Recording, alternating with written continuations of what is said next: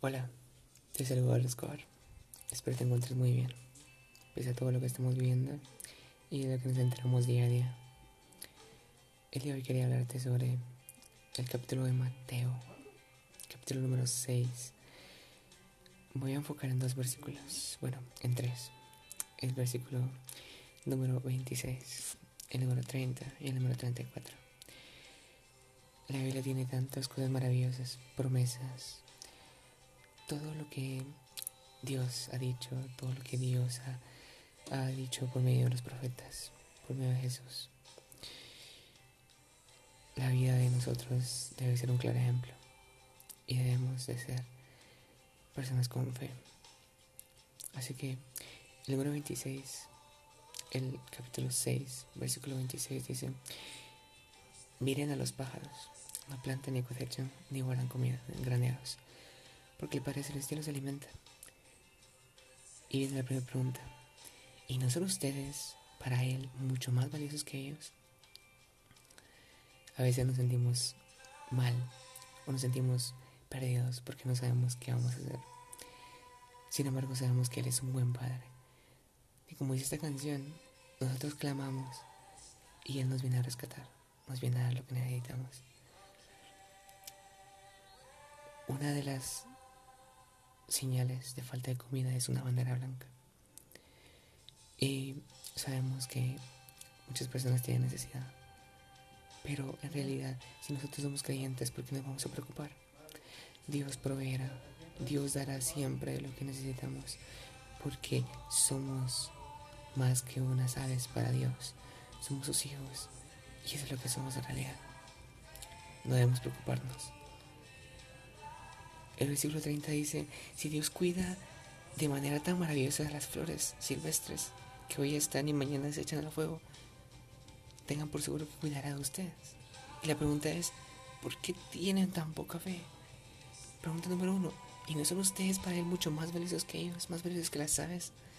Pregunta número dos, ¿por qué tienen tan poca fe? Yo soy una persona que tuve muy poca fe en un tiempo, pero también tuve mucha. Y así somos los seres humanos. Al ver que algo no sucede, perdemos mucho la fe.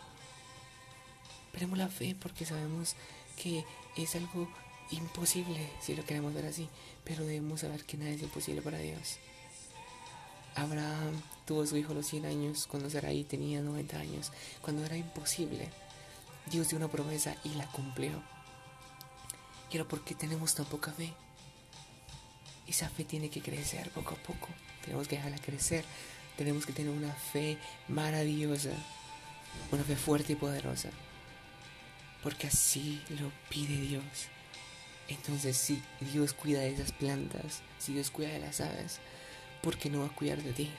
¿Por qué no va a cuidar de mí? Dios tiene el control pese a todo lo que está pasando. Y Él seguirá teniendo el control. Entonces, exáltalo con tu fe.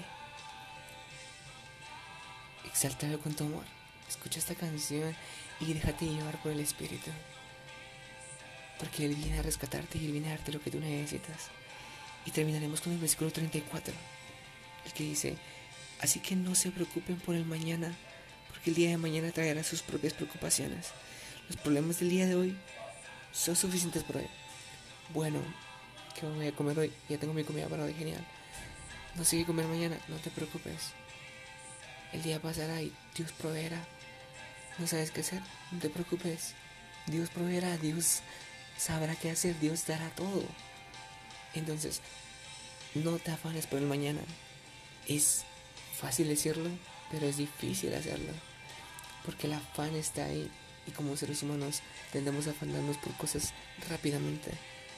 Mañana es miércoles, mañana es sábado, mañana es jueves, mañana es domingo.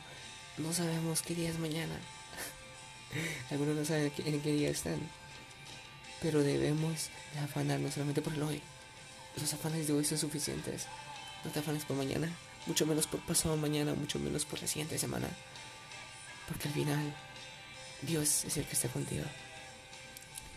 Y tú vales más que las aves.